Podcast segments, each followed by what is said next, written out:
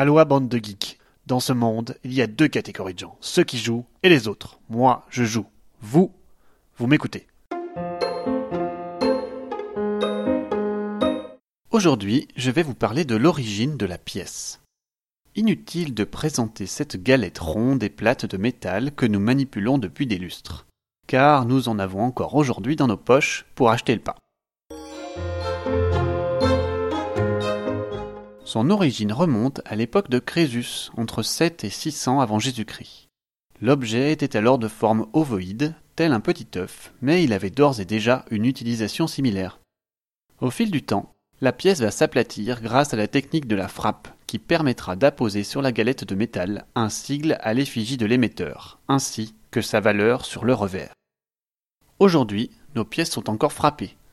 Pas au marteau, mais avec des machines les alliages nobles d'or et d'argent ont fait place aux métaux moins chers et plus solides comme le nickel, l'aluminium, le fer ou l'acier inoxydable. Tous y sont passés.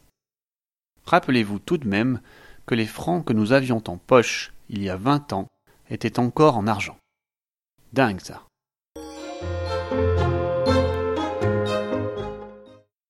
La monnaie, comme moyen de mesurer une quantité, s'est évidemment imposée dès l'origine des jeux de société. Cependant, difficile de proposer des pièces en métal frappées dans une quelconque boîte de jeux de société. Pour remplacer cela, de nombreux moyens ont été utilisés. Le premier substitut qui nous vient à l'esprit est bien sûr le billet de banque comme celui du Monopoly, mais aussi les cartes à jouer comme celle de Goa. Cependant, cela ne remplace pas cette sensation de manipulation et de puissance qu'apporte une poignée de pièces.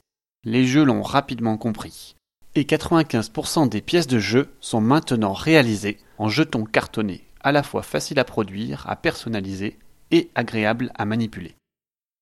Citons par exemple Small World, Lords of Waterdeep ou Seven Wonders pour leurs pièces cartonnées de belle qualité.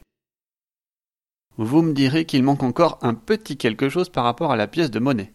Le toucher frais, granuleux et surtout le poids du métal. Et vous aurez raison, c'est pourquoi un certain nombre de jeux proposent des pièces de luxe depuis plusieurs années. Edge of Empire 3 proposait déjà en 2007 de superbes pièces en plastique moulé représentant les doublons du temps des colonisations. Splendor, de son côté, a opté pour apporter du poids aux pièces en les remplaçant par des jetons de poker donnant à leur manipulation un cachet tout particulier. Certains éditeurs commencent même à produire en goodies des séries de pièces métalliques. Superlude propose par exemple sur Salon de gagner des pièces en métal pour son jeu de bluff Kobayakawa. Enfin, les nouvelles techniques d'impression et de moulage ont ouvert depuis quelques années la porte à la création de pièces en métal sublimes à des coûts abordables. Plusieurs projets Kickstarter proposent des sets de pièces au look plus vrai que nature. La boucle est bouclée. J'espère de tout cœur que nous verrons de plus en plus de pièces en métal dans nos jeux de société à l'avenir.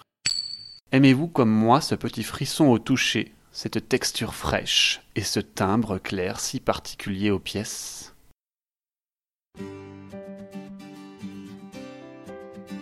C'était la Minute le Geek propulsée par Ludovox. Trêve de blabla et place au jeu.